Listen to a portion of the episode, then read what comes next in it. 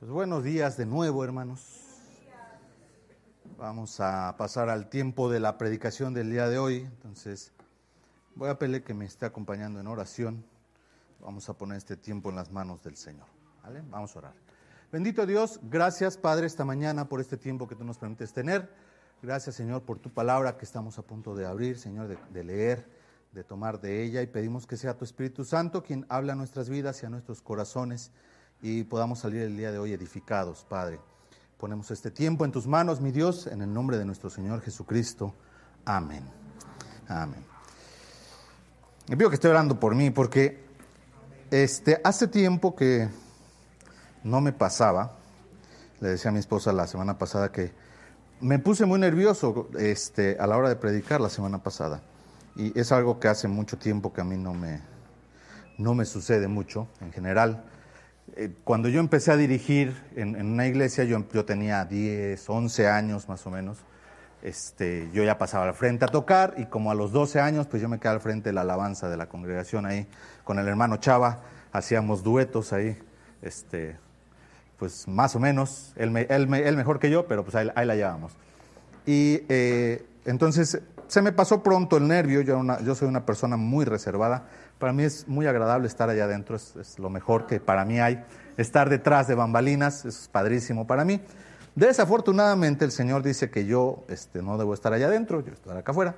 Entonces por aquí andamos y eh, ahora el libro de Esther, hace mes y medio más o menos, me levanté en la mañana y en mi cabeza estaba el libro de Esther.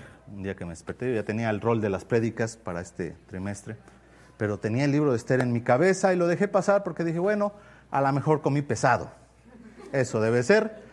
Me desperté y pues estoy pensando en el libro de Esther, no sé por qué, pero... Y lo dejé pasar y eh, al día siguiente me volví a, le a levantar y, y, el libro de Esther seguía en mi cabeza. Y así pasó una semana y entonces dije, bueno, alguien está siendo necio y no es Dios. Entonces me puse a leer el libro de Esther y le dije a los hermanos, ¿saben qué? Voy a tener que aventarme seis predicaciones del libro de Esther porque algo quiere Dios que hablemos del libro de Esther. Hay algo por ahí que Dios quiere hablar a nuestras vidas y eso a mí me pone un poco nervioso porque no se trata de lo que yo quiera poner en mi, en mi corazón, sino lo que Dios ha puesto en mi corazón. Hoy vamos a leer el capítulo 2 de Esther, lo cual me preocupa porque son 10 capítulos y solo tengo 6 semanas. Ya me gasté dos en dos capítulos. Entonces vamos a Esther capítulo 2 y vamos a ver qué pasa el día de hoy con Esther. ¿Sale? Vamos a, re a, a regresar un poquito a la historia de, del libro de Esther. ¿Se acuerda? El libro de Esther es este rey Asuero o rey Jerjes, como lo conocemos de, la, de los griegos, que fue el rey de, los, de, los, de la batalla de las Termópilas, el rey de ahí de 300 de la película. Eh, y es este rey que era eh, asesino, que era conquistador, que logró llegar a hacer muchísimas cosas. Y vimos la semana pasada en el capítulo 1 cómo es que su esposa Basti eh, se enoja con, con, bueno, él se enoja con su esposa porque ella no va a una, a una comidita que tenía ahí con los amigos, ella decide no ir y entonces él la destituye como reina. Y al finalizar el capítulo 1 se nos dice que él se publica un nuevo edicto, una nueva ley para que se le busque nueva, nueva reina al, al rey Asuero. ¿okay? Eh, ¿Se acuerdan en qué momento estamos del reinado de Asuero? Se, se los dije varias veces. En que está luego en el primer capítulo, en el primer versículo, los primeros versículos. ¿Alguien se acuerda qué, qué año del reinado de Asuero era? ¿Era el año 1, el 5, el 20? Puede ir a su Biblia rápido y sacar la respuesta. Rapidísimo, ¿en el año? No, esa era la cantidad de provincias. Tercer año del reinado del rey Asuero. Estamos, el, el capítulo 1 empieza en el tercer año del rey Asuero, ¿ok? Tercer año. Capítulo 2. Pasadas estas cosa, cosas, sosegada ya la ira del rey Asuero, se acordó de Basti y de lo que ella había hecho y de la sentencia contra ella. Y dijeron los criados del rey, sus cortesanos, busquen para el rey jóvenes vírgenes de buen parecer. Ok, entonces ya pasó, ya se le pasó el enojo, ya todo fue un malentendido, pero él se acuerda de Basti y dice, bueno, hay una ley en la que yo ya no la puedo llamar como reina. Y entonces los que estaban con él, dice que fueron y le pidieron eh, y empezaron a salir, y dice, que, dice el versículo 2, busquen para el rey jóvenes vírgenes de buen parecer. y le decía a mi esposa, híjola, esto, esto de, de los hombres este, machistas, abusadores, con muchas mujeres, va a pegar, porque ahorita con la canción de Shakira, este es el tema bomba. Entonces, eh, no vamos a poner la canción, pero usted ya se la sabe, evidentemente, porque está pegando con todo. Y dice el versículo 3, y ponga el rey personas en todas las provincias de su reino, que lleven a todas las jóvenes vírgenes de buen parecer a Susa, residencia real, a la casa de las mujeres, al cuidado de Egai, eunuco del rey, guarda de las mujeres y que les den sus atavíos. Y la doncella que agrada a los ojos del rey, reine en lugar de Basti. Esto agradó a los ojos del rey y se hizo así. Ahora, quiero que entendamos, y se los dije desde el principio, me gusta mucho una película que se llama 500 días de, con, con ella, o 500 días de Sommer en inglés, y empieza la película, me encanta esa película por cómo empieza y cómo termina. Esta no es una película de amor, así empieza la película y uno termina enojado con todos los personajes porque no es una película de amor. Y tú esperabas que fuera una película de amor. Esther, se los dije, no es una historia de amor. Es una historia de cosas terribles. ¿Ok? Y antes de continuar, eh, quiero preguntarle, ¿quién, por ejemplo, conoce la historia de El Señor de los Anillos? Eh, las películas o algo que haya visto, más o menos. ¿Quién ha visto Narnia y conoce la historia de Narnia? Ok, ok. Si somos realistas, cuando tú, ves, cuando tú lees los libros o ves las historias, al final de la película tú te sientes feliz porque ganaron, ¿cierto? Lo que se te olvida es que para que tú te sientas feliz al, final, personajes durante el, el libro o la película tuvieron que morir. La tristeza y el dolor de las personas muertas, todo lo desgarrador de la historia, para que tú puedas sentirte al final del libro y decir, ¿ganaron los buenos?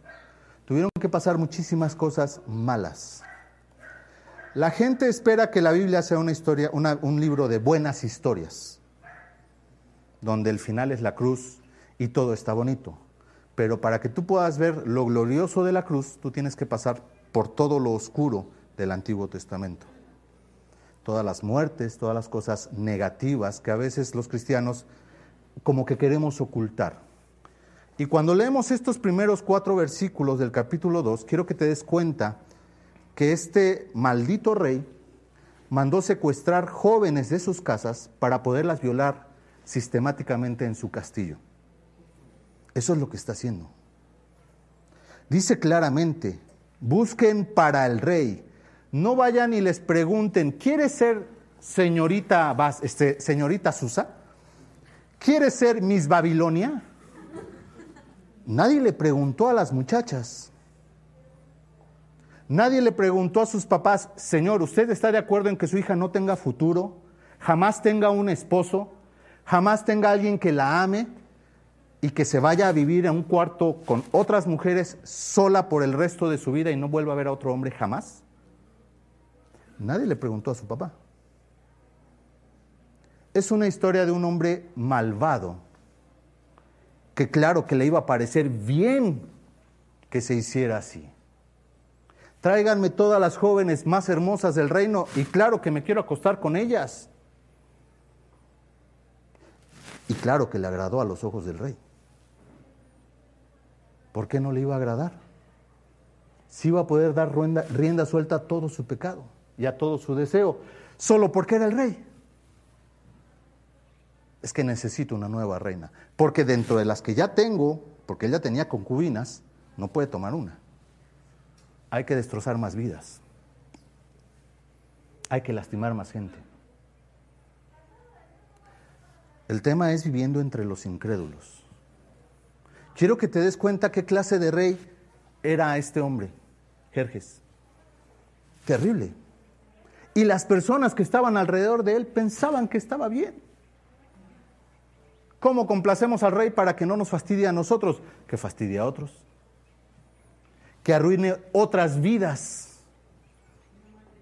El rey, yo no sé si él se acordaba de la ley o no.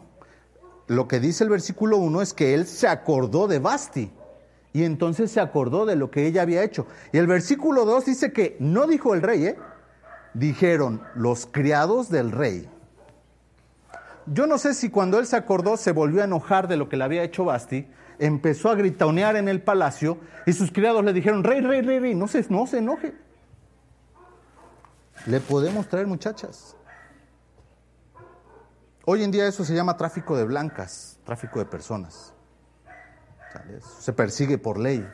O sea, si Azuero estuviera vivo hoy, en México al menos, bueno, quizás estaría pagando muchos este, sobornos a la policía o quizás estaría en la cárcel, una de dos. Pero eso no está permitido.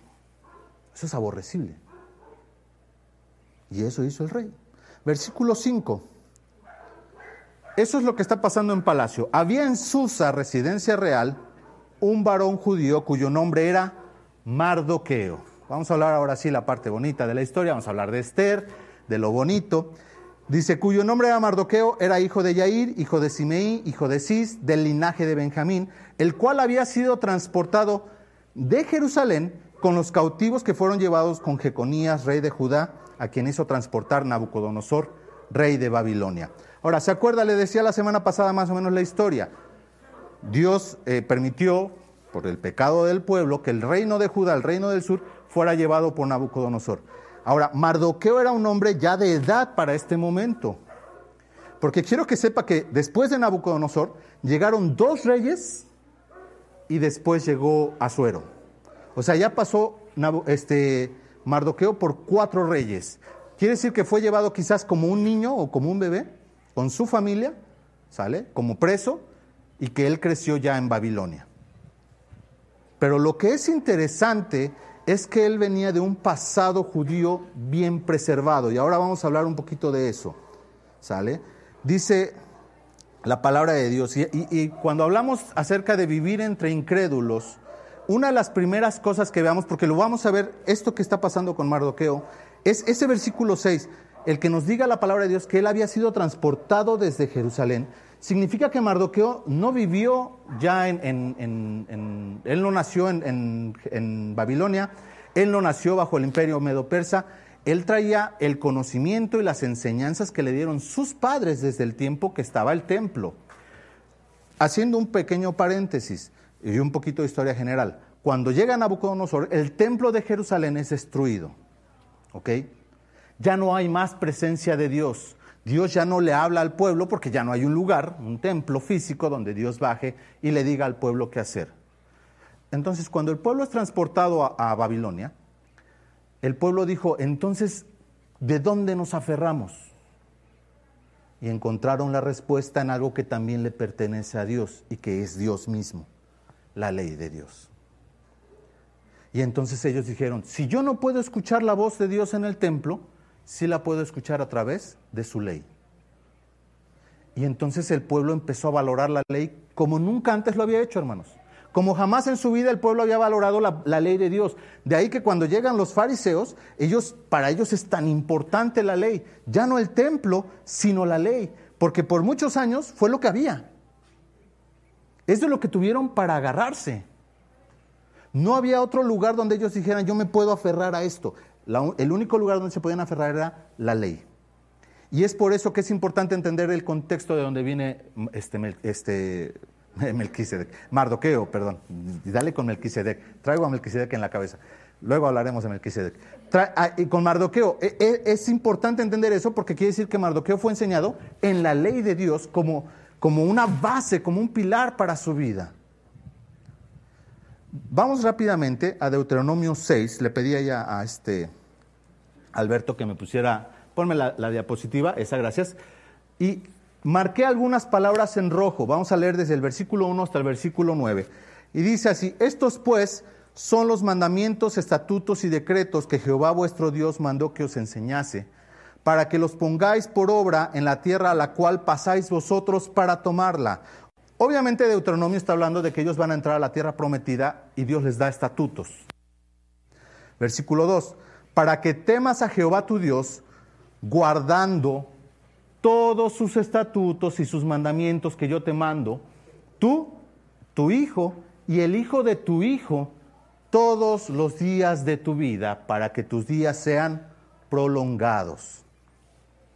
Oye pues, oh Israel, y cuida de ponerlos por obra, para que te vaya bien en la tierra que fluye leche y miel, y os multipliquéis como te ha dicho Jehová Dios, el Dios de tus padres. Oye Israel, Jehová nuestro Dios, Jehová uno es. Y vamos a hacer una pausa ahí antes de seguir leyendo. Quiero que te des cuenta el versículo, el versículo 2, guardando todos sus estatutos. Y hemos estado estudiando en el, en el, estudio del, del, domingo, el Sermón del Monte, que guardar significa ponerlo en tu corazón y tenerlo en tu mente para poder ponerlo por obra cuando sea necesario. ¿Sale? Todos nosotros aprendimos a leer de niños y aprendimos las letras por las figuras y relacionábamos el sonido. Pero cuando aprendes a leer, no es que tú estés pensando en todo el abecedario todo el, todo el tiempo. Cuando ves la letra, sabes cuál letra es porque ya está guardada en tu corazón, ya está guardada en tu mente, sale en automático. La palabra de Dios está diciendo, debes de hacer lo mismo con la Biblia. Debes de leerla tantas veces que cuando tengas deseos de hacer algo que no es correcto, la palabra va a venir a ti en lugar de ese pensamiento. ¿Por qué cuando yo leo no se me aparece ahí el, alfabeto griego? ¿Por qué no me viene la, la epsilon, por ejemplo? y no la pronuncio como epsilon? Pues porque yo no me sé el alfabeto griego. No está en mi mente. Conozco algunas letras, las he visto, pero no es lo que está en mi cabeza. Conozco el alfabeto latino. Lo tengo tan bien memorizado que no importa lo que me pongas, a lo mejor no tiene sentido, sé qué letras están ahí. Y le puedo tratar de dar una lectura. Está guardado en mi corazón. Dios quiere que tengas así sus estatutos y sus mandamientos. Porque vas a, vivir y a morar en una tierra que no es la tuya. Entre personas que no creen lo mismo que tú crees. Dice el versículo 4, oye Israel, oye Israel, Jehová nuestro Dios, Jehová uno es. Versículo 5, la siguiente diapositiva, por favor. Y amarás a Jehová tu Dios de todo tu corazón y de toda tu alma y con todas tus fuerzas. Y estas palabras que yo te mando hoy estarán sobre tu corazón. Van a, vas a hacer algo, esa parte te corresponde a ti porque Él ya te dio lo que a Dios le corresponde dar. Lo que le está diciendo al pueblo de Israel en ese momento, yo ya te di la ley. Te corresponde a ti sabértela. Yo no te voy a hacer que te la memorices a fuerza. Yo no te voy a hacer que te levantes temprano a hacer un devocional. Yo no te voy a hacer que te pongas a orar. Yo no te voy a decir que vayas a la iglesia. Esa es tu obligación. No es la obligación de Dios. Al pueblo le dio la ley, a nosotros nos dio a Cristo. Ya no tendría por qué darnos nada más. Si somos honestos, deberíamos de cerrar la Biblia y decir, Señor, tú ya hiciste todo lo que tenías que haber hecho. Y aún así estás al cuidado de nosotros. Con eso debería ser suficiente. Y sin embargo nos da su Espíritu Santo para que además nos ayude y nos guíe todos los días de nuestra vida. Estas palabras que yo te mando hoy estarán sobre tu corazón y las repetirás a tus hijos.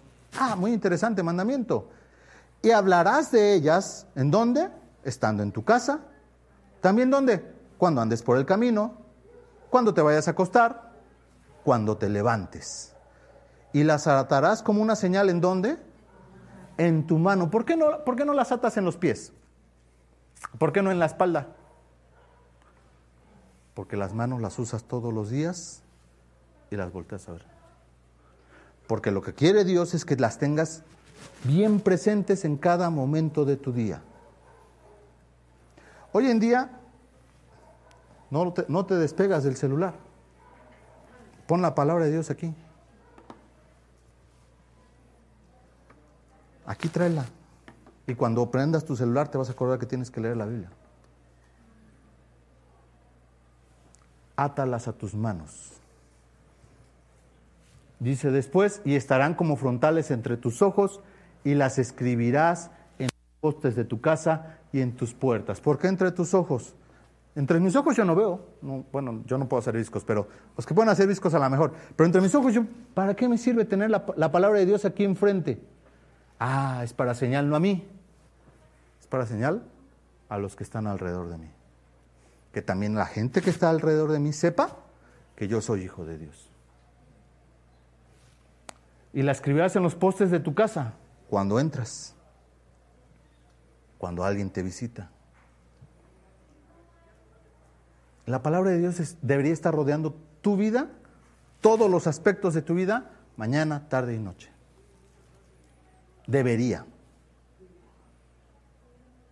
Para que tú puedas ser un hijo de Dios que vive en un mundo de pecado que está manteniéndose en lo que debe mantenerse. Ahora, este versículo, versículos, Mardoqueo los conocía al centavo, porque él venía de una familia que había sido sacada desde el pueblo judío. A él no se lo enseñó una tercera generación de cristianos en el exilio. A él se lo enseñó el, pueblo mismo que estaba en Israel. Vamos a regresar a, Esther capítulo 2. Hay un, hay un, ejemplo muy claro de esta situación en el pueblo de Israel. No, vamos a leer el, el pasaje porque pues, nos echaríamos aquí un buen rato. Pero el Salmo 119, si usted lo lee, es el salmo más largo de la Biblia, es un salmo que se memorizaba. Llegó a nosotros posiblemente, o eso dicen, a través del rey Ezequiel. O sea, no, este, Ezequías, perdón, no, no llegó a nosotros a través de, David o de... No, no, no, no. Era un salmo, que es un cántico, que se usaba para enseñarle a los niños las letras del alfabeto. Nosotros no lo entendemos así porque ya está traducido el español. Pero en el idioma original, cada, cada este, ocho versículos empiezan con una letra del alfabeto hebreo. ¿ok? En el original. Y pues para que los niños aprendieran el alfabeto y las letras, se lo enseñaban a los niños y se lo enseñaban como un cántico. Y así el niño se iba aprendiendo las estrofas y se iba aprendiendo las letras del alfabeto. Y además eran rimas que, rimaban con las palabras y empezaban y, llevaban mucho la, la, misma letra que se tenía que aprender. ¿ok? ¿Qué tanto tienes que estar al pendiente de la enseñanza de la palabra de Dios a tus hijos? que hace es que se memorice el Salmo 119 y se lo sepa para toda su vida. Pero más aún, que él después se lo enseñe a su propio hijo y ese hijo se lo enseñe a su siguiente hijo. De manera que desde que se inventó el Salmo 119, que no sabemos cuándo fue, hasta el rey que, que nos lo dejó escrito, pasaron siglos. Y la palabra de Dios se preservó de manera oral.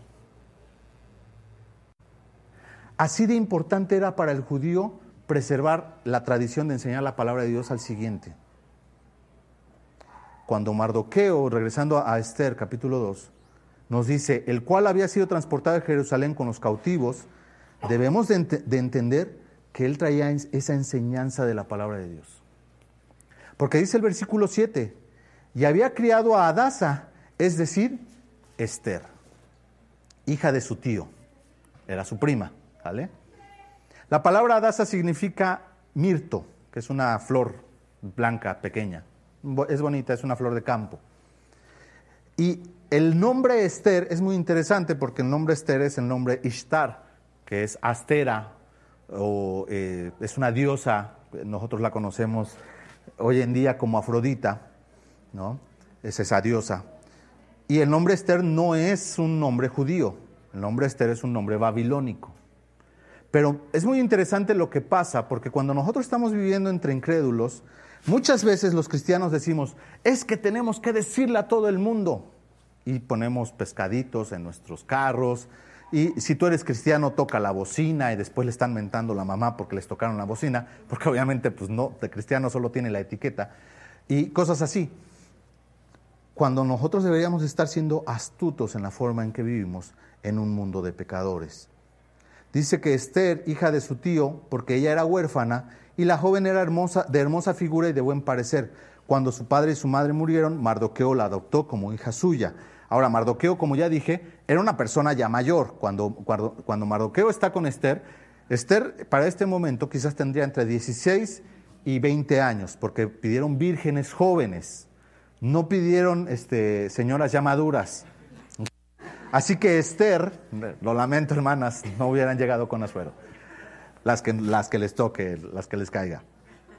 Así que Esther debía ser una, una jovencita. Esther sí fue crecida durante el cautiverio, pero Mardoqueo no. Mardoqueo ya era un hombre de cuarenta y tantos años, quizás cincuenta y algo de años, o quizás aún mayor, ¿sale? Porque si de pronto pensamos en Mardoqueo en un joven también ahí como de la edad de Esther, porque eran primos. No, Mardoqueo era una persona bastante grande para ese momento. Y Mardoqueo es por eso que él la adopta como la hija. Puede adoptarla como su hija porque literalmente él podría haber sido o su papá o incluso su abuelo. Y él la toma a su cuidado. Y la parte importante es el versículo 7. Y había criado a Adasa.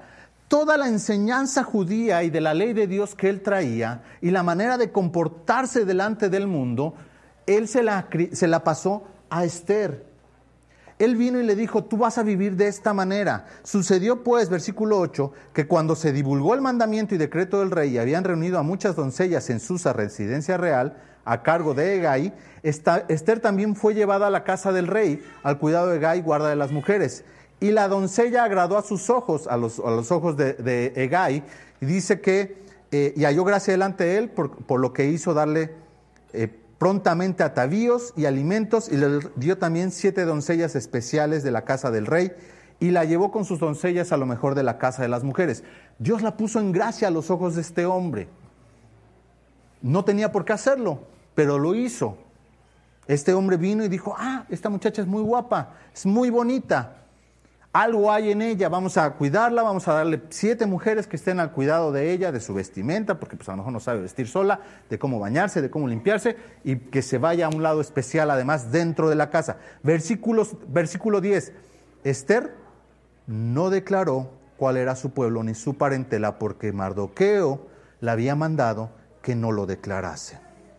Ahora, nosotros tenemos que aprender en un mundo de incrédulos bajo varias cosas. En primer lugar, bajo principios. Así como Mardoqueo aprendió la palabra de Dios y esa palabra de Dios se la pasó a su hija, esos son los principios.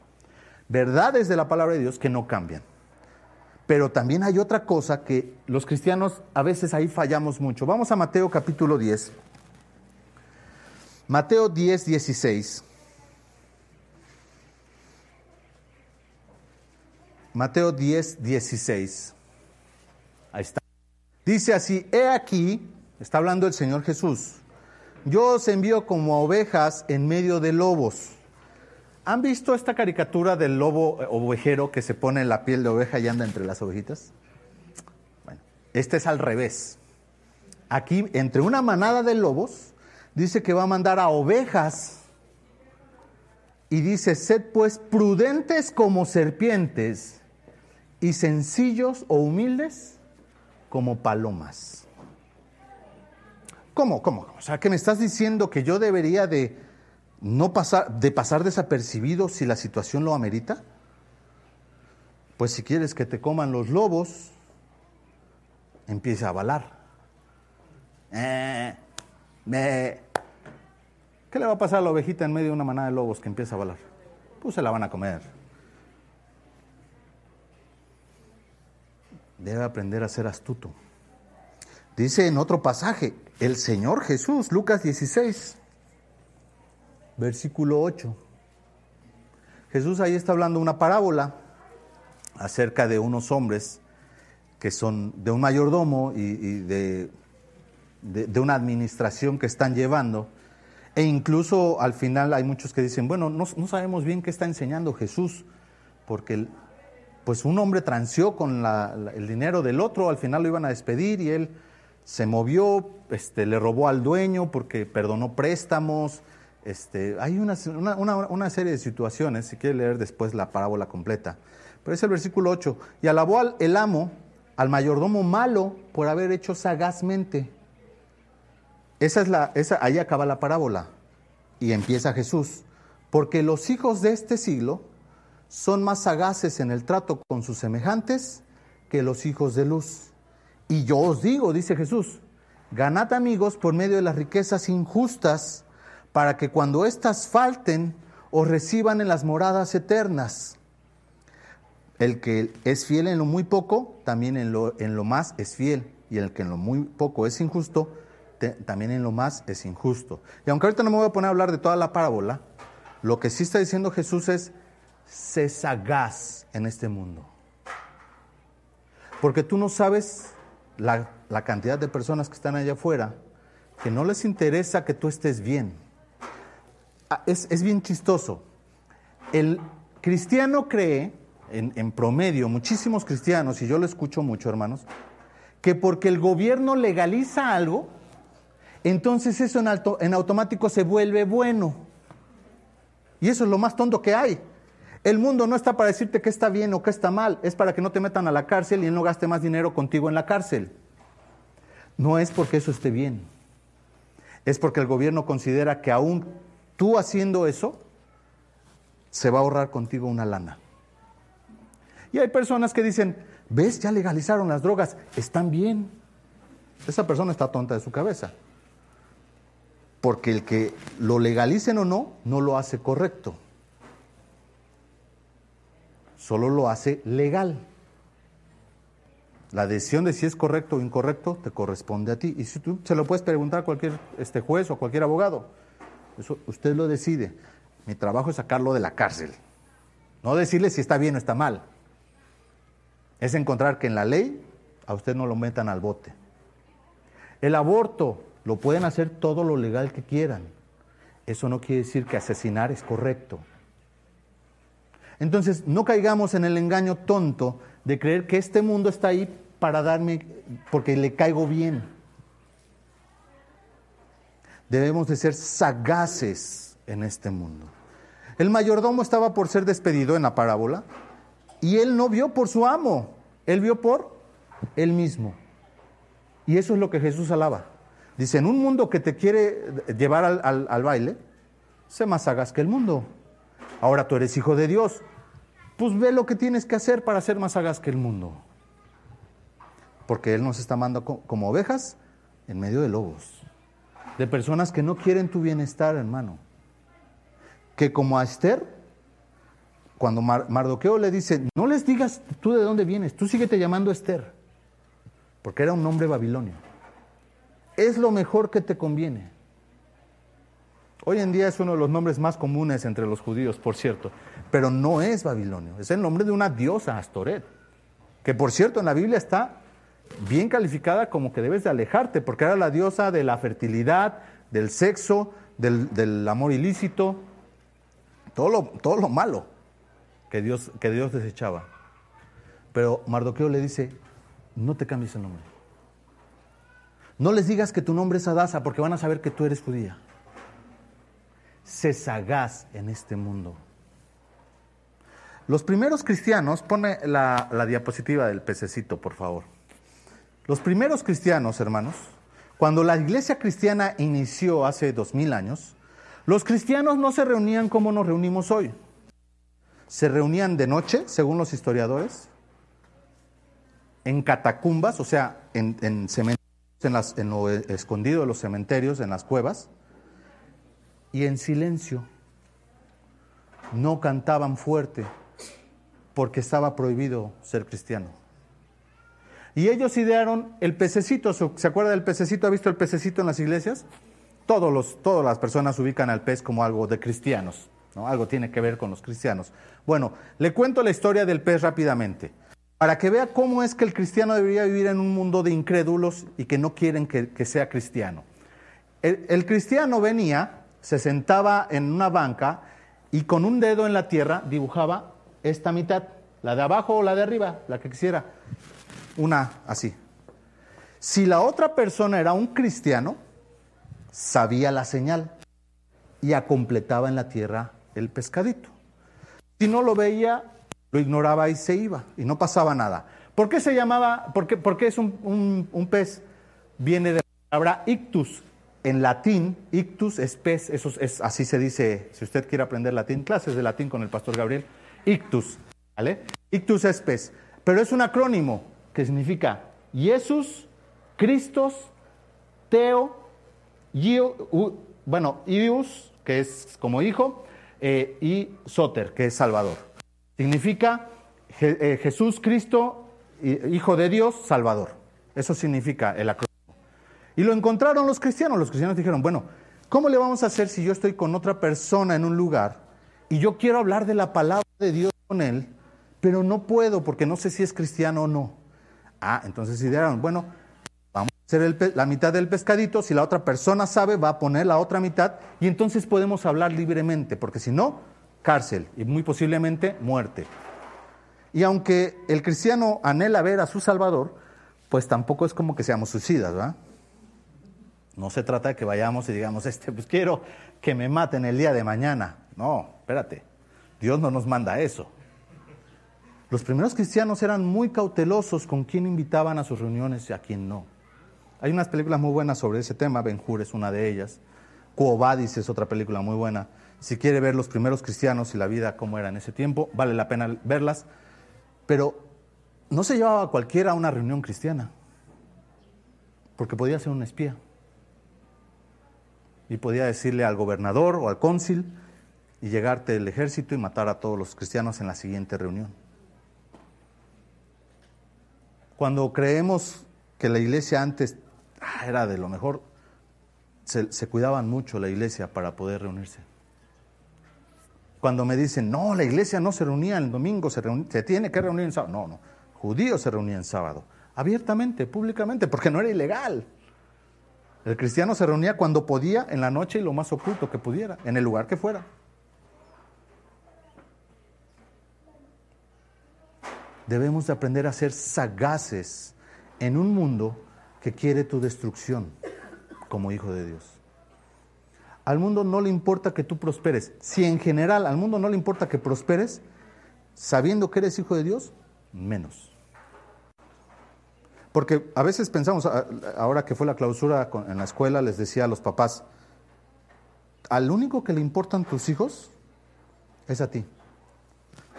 Todos los demás papás allá afuera ven a tu hijo como una competencia para sus hijos. Porque un día sus hijos van a crecer y el trabajo que quiere tu hijo lo va a querer el de él. ¿Y a quién crees que van a, beneficiar? ¿Al tuyo o al suyo? Hermanos, vivimos venimos a un mundo de competencia. Y venimos a un mundo difícil y duro. Versículo 10 de Esther. Esther no declaró cuál era su pueblo ni su parentela porque Mardoqueo le había mandado que no lo declarase. Y cada día Mardoqueo se pasaba, se paseaba, perdón, delante del patio de la casa de las mujeres para saber cómo le iba a Esther y cómo la trataban. Y cuando llegaba el tiempo de cada una de las doncellas para venir al rey Asuero, después de haber estado 12 meses conforme a la ley acerca de las mujeres, o sea, empezó a pasar el tiempo y empezaron a traer mujeres a, la casa de las doncellas de Asuero, y cada, mujer tenía que pasar 12 meses en esa casa. ¿Ok? antes de ver al rey, tenía que pasar 12 meses. Dice, y después de haber estado 12 meses, se, debía cumplir el tiempo de sus atavíos. Esto es, seis meses con aceites de mirra y seis meses con perfumes aromáticos y cremas, afeites, son cremas de mujeres. Ya ven que a las mujeres les gusta ponerse cosas. Y versículo 13, y entonces la doncella, después de 12 meses de estar ahí encerrada, bañándose todos los días con aceite, el motivo era que cuando ella caminara, oliera bonito, ¿sale? Se impregnara el olor en ella. Y además se le cuidara la piel, le echaran botox y esas cosas. Hoy en día sería así. Entonces la doncella venía así al rey. Todo lo que ella pedía se le daba para venir ataviada con ello desde la casa de las mujeres hasta la casa del rey. Versículo 14. Ella venía por la tarde y a la mañana siguiente volvía a la casa segunda de las mujeres a cargo de Sasgás, eunuco del rey, guarda de las concubinas y no venía más al rey, salvo si el rey la quería y era llamada por nombre. En otras palabras, la violaba, porque no creo que hablaran de política, ni de ciencia, ni de religión durante la tarde y la mañana siguiente. Y vete, no vuelvas más. Yo te llamo, pásame tu WhatsApp. Y si necesito algo, literal, te pago el Uber. Nada más.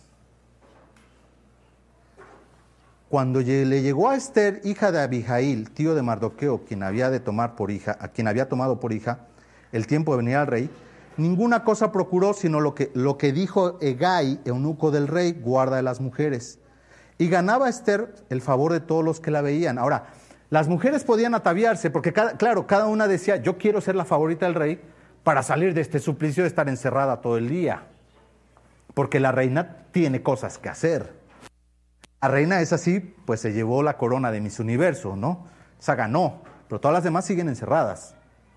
Así que entonces se ataviaban y se ponían ropas lo más bonitas posibles y se pintaban los labios y se maquillaban y Y dice que Esther dijo, no, lo que el eunuco me diga que me ponga, eso me voy a poner. Y ella no se procuró nada por sí misma, ella dejó que el que conocía al rey la, la, aconsejara, preguntó, dijo, él sabe cómo debo vestirme, con él me, como él me diga me visto, así se vistió. ¿Te das cuenta? Fue sagaz, fue, estuvo, fue astuta en la manera en que se movió en un mundo que no la quería ver triunfar. Para nada querían los demás que ella llegara a ser reina, a nadie le importaba. Las, las demás mujeres que había en el palacio lo último que querían es que ella fuera la favorita. Fue pues Esther llevada al rey Asuero, versículo 16, a su casa real en el mes décimo, que es el mes de Tebet. ¿En el qué año? Pasaron cuatro años desde que se empezaron a juntar a las jovencitas hasta que Esther pasó y llegó al rey. Si usted ha visto las películas y le dicen, en una semana se enamoraron y fueron felices toda la vida, Esther pasó cuatro años de cautividad entre mujeres. Quiero que, se, que note, en ninguna manera, en ningún lado la Biblia dice que lo que Azuero hizo está bien. Lo que Dios está aprobando es la actitud de una mujer que se guardó hasta donde ella pudo guardarse. Ella. Porque ninguna mujer que es violada contra su voluntad podemos decir, tú eres una pecadora. Que cómo le encanta a la gente hacer eso. Es una mujer abusada. Ella no decidió que el violador viniera la violada. Ella se guardó. Esther se guardó en lo que a ella le correspondía guardarse. Y vio que le tocaba jugar un juego muy difícil, hermanos, que gracias a Dios espero jamás nos toque jugar. Con unas reglas terribles. Pero que dijo, ¿es eso o es mi vida? Y la, la vida de mi primo, pues del Mardoqueo. Versículo 17, y el rey amó a Esther. Ah, ves, pastor, que si era una historia de amor. Más que a todas las otras mujeres. Ahí dice. La definición que encontré de la Biblia de la palabra amó que aparece ahí, dice que es la palabra hebrea ahab, que cuando se traduce al, griego no se traduce como ágape, se traduce como eros, que es el afecto, dice que puede ser tanto puro como impuro, divino y humano, y se traduce como el amor humano a un objeto humano, de amor a un hijo, por ejemplo, también se puede aplicar de, eh, de un, pero dice que nunca puede aplicarse de, de un hijo hacia el padre, pero sí se puede aplicar esta palabra de amor de un padre hacia su hijo, pero muy específicamente hacia su esposa, hacia su amante o el deseo sexual. Ese es el contexto en el que se usa la palabra amor, esta palabra amor. Quiero que se dé cuenta porque en español solo se dice amor. Es bien tierno el amor. La amó más que todas. Qué bonito era, ay, Azuero, una estatua. No. Significa que él la vio y la deseó más sexualmente que todas las demás. Eso es lo que él vio mayor placer, como anuncio de condón. Eso es lo que él vio. Dice, y ella halló gracia y benevolencia delante de él, más que todas las demás vírgenes, y puso la corona real en su cabeza y la hizo reina en lugar de Basti. Bravo, se acabó la historia, es muy bonito el final. Cuando hablamos de Esther podemos recordar, por ejemplo, a historias como Las Mil y Una Noches, a Sherezada. Si usted no conoce la historia de Sherezada, ha, escuchado las historias de Sherezada. Usted conoce la historia de Aladino, de Alibaba y los 40 ladrones. Sherezada era una mujer que, igual que Esther, la misma historia, pero en, árabe. Un rey dijo, no más que este, este, era más abusado, él no quería gastar en mantenimiento después. Entonces él decía, tráiganme una mujer, yo la quiero hacer mi reina, pero a la que no me guste la voy a matar. Entonces empezó a decapitar un montón de mujeres a la mañana siguiente, hasta que llegó Sherezada. Sherezada le empezó a contar un cuento, dejó al rey bien encarrilado con el cuento y le dijo, bueno, mañana platicamos. Y él le dijo, no, no, no, cuéntamelo hoy. Le dijo, no, pues es que ahorita ya hay que irnos a dormir. Entonces se fueron a dormir y a la mañana siguiente la volvió a traer. Le dijo, no, cuéntame la historia. y le contó la siguiente historia que la, que la mezcló con la historia anterior. Y así sabemos que Alibaba se termina llamando Aladín y que, bueno, la lámpara maravillosa estaba en la cueva de los 40 ladrones. Un montón de cosas. Y, y, cuenta un montón de historias. Es un librote, está gigantesco. Y nos cuenta cómo es que después de mil noches, él se enamora de ella y se casa con ella. Ay, qué bonito asesino. Quiero que te des cuenta que los árabes tienen mucho esa costumbre y lo ven bien. A Esther Dios la guardó, Dios la puso en gracia, ella actuó como se le dijo que actuara como hija de Dios, manteniendo un perfil bajo, y Dios le, le bendijo. Hizo luego el rey un gran banquete a todos sus príncipes y siervos, el banquete de Esther, y disminuyó tributos, yo quiero un rey de esos, disminuyó tributos a las provincias e hizo y dio mercedes conforme a la generosidad real. En otras traducciones dice que por un año perdonó los impuestos del pueblo. Gloria a Dios por un hombre así. Necesitamos más de esos aquí. Hasta ahí todo la historia de, Esther. Esther ya llegó a ser reina. Todo está bien. Versículo 19, vamos a terminar nuestro capítulo. Cuando las vírgenes eran reunidas la segunda vez, Mardoqueo estando a la puerta del rey y Esther, según le había mandado Mardoqueo, no había declarado su nación y su pueblo porque Esther hacía lo que Mardoqueo, como lo que él le decía con cuando él la educaba. En aquellos días, no sé cuánto tiempo ya pasó de que Esther ya era reina, pero las, las, las mujeres, las doncellas, dice el versículo 1, 19, perdón, ya estaban volviendo a pasar. O sea, ya estaban en la segunda vuelta, volviendo a venir adelante del rey. Porque no crea que él se mantuvo para su esposa. No, este era un hombre que estaba enfermo de su cabeza y que no tenía saciedad sexual. Así que mandó a traer otra vez a todas las mujeres porque pues hay que volver a pasar por ellas. Al final son mías. Entonces dice el versículo 21, en aquellos días, estando Mardoqueo sentado a la puerta del rey, se enojaron Victán y Teres, dos eunucos del rey, de la guardia de la puerta, y procuraban poner mano en el rey Asuero. Cuando Mardoqueo entendió esto, fue y les ayudó. ¿Cierto? ¿Qué dice? Lo denunció a la reina Esther y Esther lo dijo al, al rey en nombre de Mardoqueo. Versículo 23.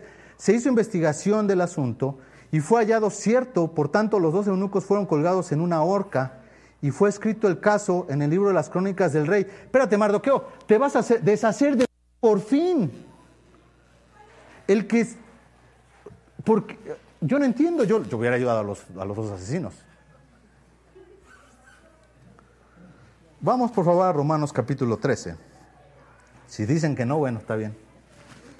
Pero vamos a Romanos 13, versículos del 1 en adelante. Romanos 13, 1.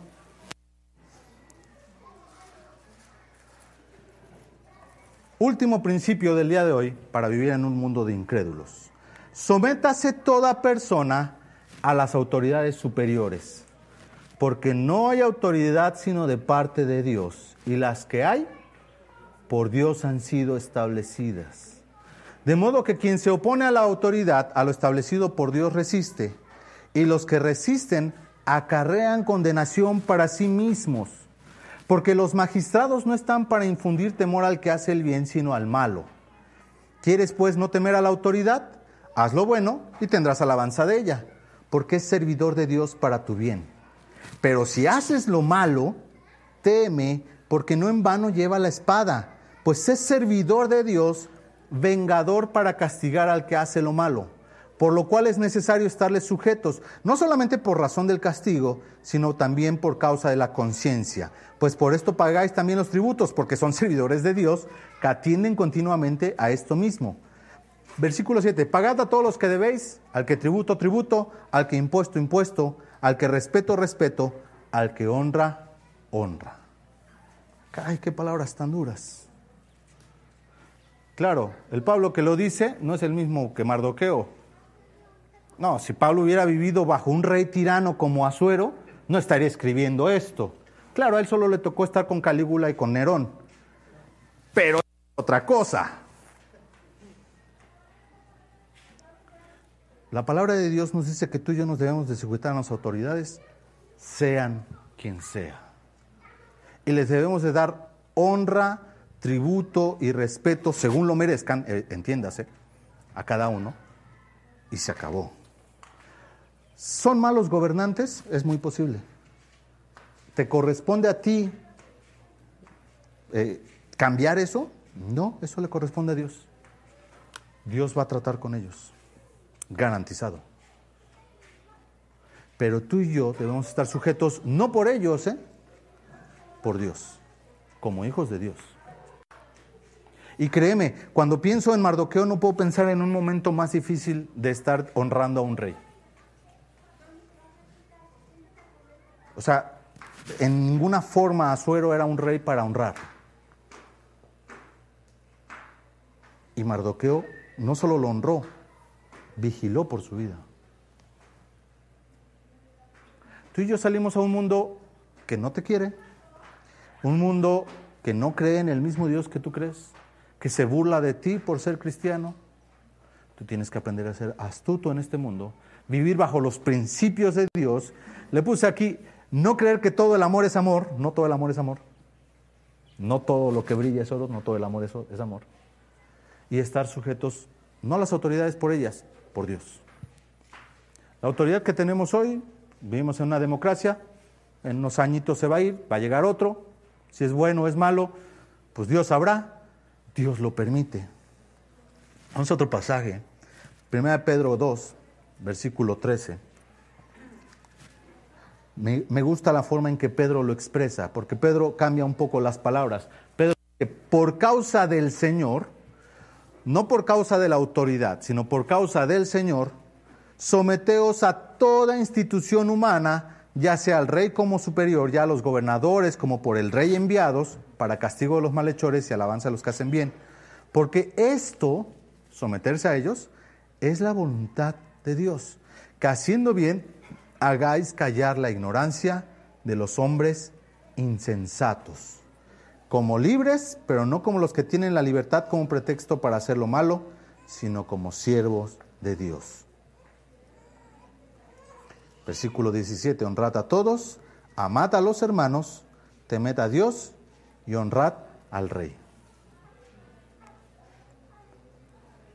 No por ellos, dice el versículo, por causa del Señor. Porque la voluntad de Dios es esa. Porque el deseo de Dios es que tú y yo callemos, dice las malas palabras. Ahora, para terminar, hermanos, he estado hablando un poco acerca de la voluntad de Dios en las últimas fechas, con mis hijas y con otras personas, y les explicaba acerca de la voluntad de Dios, porque tenemos este concepto de que la voluntad de Dios, que yo estoy haciendo la voluntad de Dios, estoy buscando la voluntad de Dios para mi vida, y estamos esperando que baje una luz del cielo, se abra en un pasaje de la Biblia, y me diga qué quiere Dios, y ahí cambian hasta las palabras y diga, te tienes que casar con fulanita.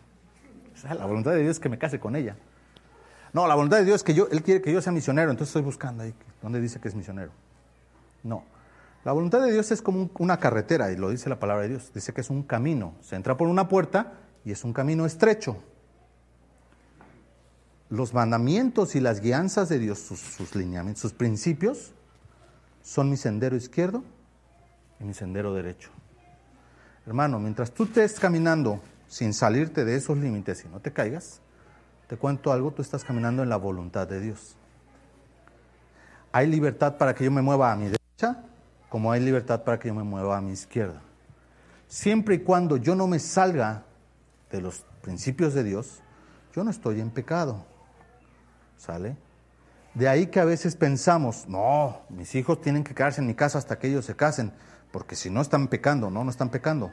Si no están yéndose a pecar, te cuento algo, no están pecando porque si fuera pecado irse de su casa, Jesús sería un pecador y Pablo también, porque ninguno se casó. Y no pecaron, salieron de su casa.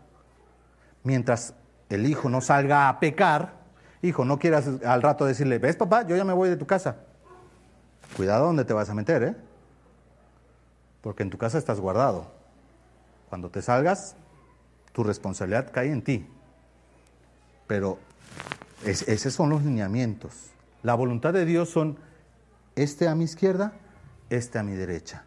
Dice en este caso el versículo 17, porque esta es la voluntad de Dios. Versículo este, 15, que haciendo el bien hagáis callar la ignorancia de los hombres insensatos, como libres, pero no como los que tienen la libertad para pretexto para lo malo, sino como siervos de Dios. Honrad a todos, amad a los hermanos, hablando de la congregación, temed a Dios y honra al rey. O sea, yo tengo que sujetarme a las personas que están a mi alrededor. Mientras esté sujetándome, mientras esté haciendo las cosas correctas, mientras esté trabajando y, ganando dinero honradamente, no estoy pecando. Y estoy caminando dentro de la voluntad de Dios. Y quizás más adelante en mi vida voy a encontrar una persona que también está caminando en la voluntad de Dios y quizás vamos a poder hacer pareja para, para vivir una vida delante de Dios honrándole. Gloria a Dios. Quizás no. Gloria a Dios. Tú sigue caminando. Porque aunque te quedes parado, de todos modos, el tiempo te va a llevar. Lo que sí debes aprender es a guardar los principios de Dios. ¿Por qué Esther no se le culpa de estar siendo la reina de un pueblo pagano? Porque seamos honestos, no siendo la reina del, del imperio medo-persa, un imperio pagano que adoraba a otros dioses. Y yo no veo en ningún momento ni a los judíos, porque al final quiero que sepa que el libro de Esther es, la celebración de una fiesta, la vamos a ver cuando acabemos el libro de Esther, que se celebra cada año en el pueblo judío. Y se lee el libro de Esther porque es una celebración importante. ¿Por qué no se le juzga a ella siendo ella una reina de pecadores? Porque ella se guardó en los principios de Dios. Porque ella vivió bajo los principios de Dios. Y ella vio que su, la voluntad de Dios, o sea, el camino que Dios la estaba poniendo, Mientras ella no se saliera de los caminos de Dios, ella no estaba pecando. Pensamos que se trata de la voluntad de Dios de una línea. Y si yo me muevo tantito, no, no, no. La, la palabra de Dios dice claramente que es un camino. Que es estrecho, no es ancho, es estrecho. Porque tiene límites. Pero en esos límites yo soy libre. En esos límites yo puedo hacer lo que yo quiera y no estoy pecando. Lo, lo, triste es que creemos que hacer lo que yo quiera a, fuerza es pecado. No. Si yo estoy dentro de los límites de Dios, Dios también a mí me dio voluntad propia. Yo también puedo tomar decisiones. La decisión de Esther con respecto a Mardoqueo fue decirle al rey, ¿sabes qué? Allá afuera hay un hombre que escuchó esto, investigalo. Ella pudo no haber dicho nada. Ella sabía qué clase de esposo tenía pudo haber dejado que la conspiración llegara más lejos. Quizás el rey de todos modos no hubiera muerto, porque bueno, también quienes eran, ¿verdad? Pero la gloria y la honra que se le va a dar a Mardoqueo más adelante no hubiera llegado si ellos no se hubieran sujetado. Y si dentro de los principios de Dios ellos no hubieran dicho, yo voy a actuar como Dios quiere que yo actúe. Tú y yo, hay principios de la palabra de Dios que se van a cumplir sí o sí. Yo se los he estado diciendo y de eso es de lo que vamos a estar siguiendo hablando. Uno de ellos es que todo lo que el hombre sembrare, eso va a cosechar. Te guste o no. Si tú estás sembrando correctamente en tu juventud, un día lo vas a cosechar. No te preocupes, va a suceder. Si tú estás sembrando pecado en tu casa, vas a cosechar pecado. Cuando llegue no te quejes, porque es lo que tú sembraste. Toda ley de Dios se va a cumplir. Toda. Vamos a orar para terminar, hermanos. Vamos a orar. Bendito Dios, gracias Señor por tu palabra, Señor, gracias por la vida de Esther, por esta mujer, Señor, que eh, pues decidió desafiar a un mundo difícil en el cual ella estaba viviendo, un mundo que no te conocía, un mundo que no, que no seguía tus principios, y aún así, Padre, ella decidió vivir bajo tus principios, bajo las instrucciones, Señor, que su tío, que su primo le dio. Y te pido, Señor, que tú nos enseñes a ser sagaces en un mundo difícil, Padre, en un mundo que no quiere que te conozcamos, un mundo que quiere que veamos el pecado como algo normal, como algo bueno, como algo deleitable, Señor, eh, y que no nos, nos quiera apartar, Señor, cada día un poco más de tu camino, Señor. Yo te pido que nos enseñes a ser sagaces, Padre, a ser inteligentes en nuestro trato con este mundo y en nuestro caminar, Señor. Oramos a ti, Padre, poniendo este tiempo en tus manos, el tiempo aún de, que, que sigue de este servicio, mi Dios. En el nombre de nuestro Señor Jesús oramos a ti. Amén.